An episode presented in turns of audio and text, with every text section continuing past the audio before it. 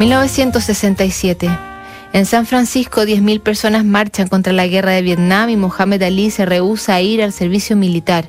Ese año en que la humanidad se siente en jaque, el mejor guitarrista de la historia, Jimi Hendrix, comienza una tradición de encender sus guitarras hacia el final del show y las llamas del Festival de Monterrey pasarían a la historia, aunque no fueron las primeras en salir de la guitarra de Hendrix.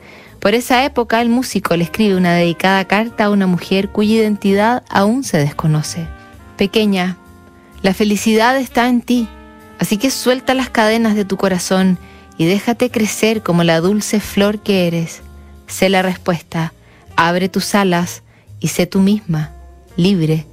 Te querré siempre, Jimi Hendrix.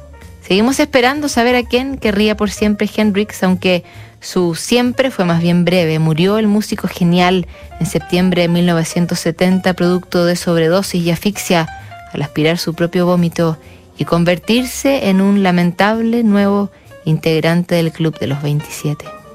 Mañana revisamos otra carta notable.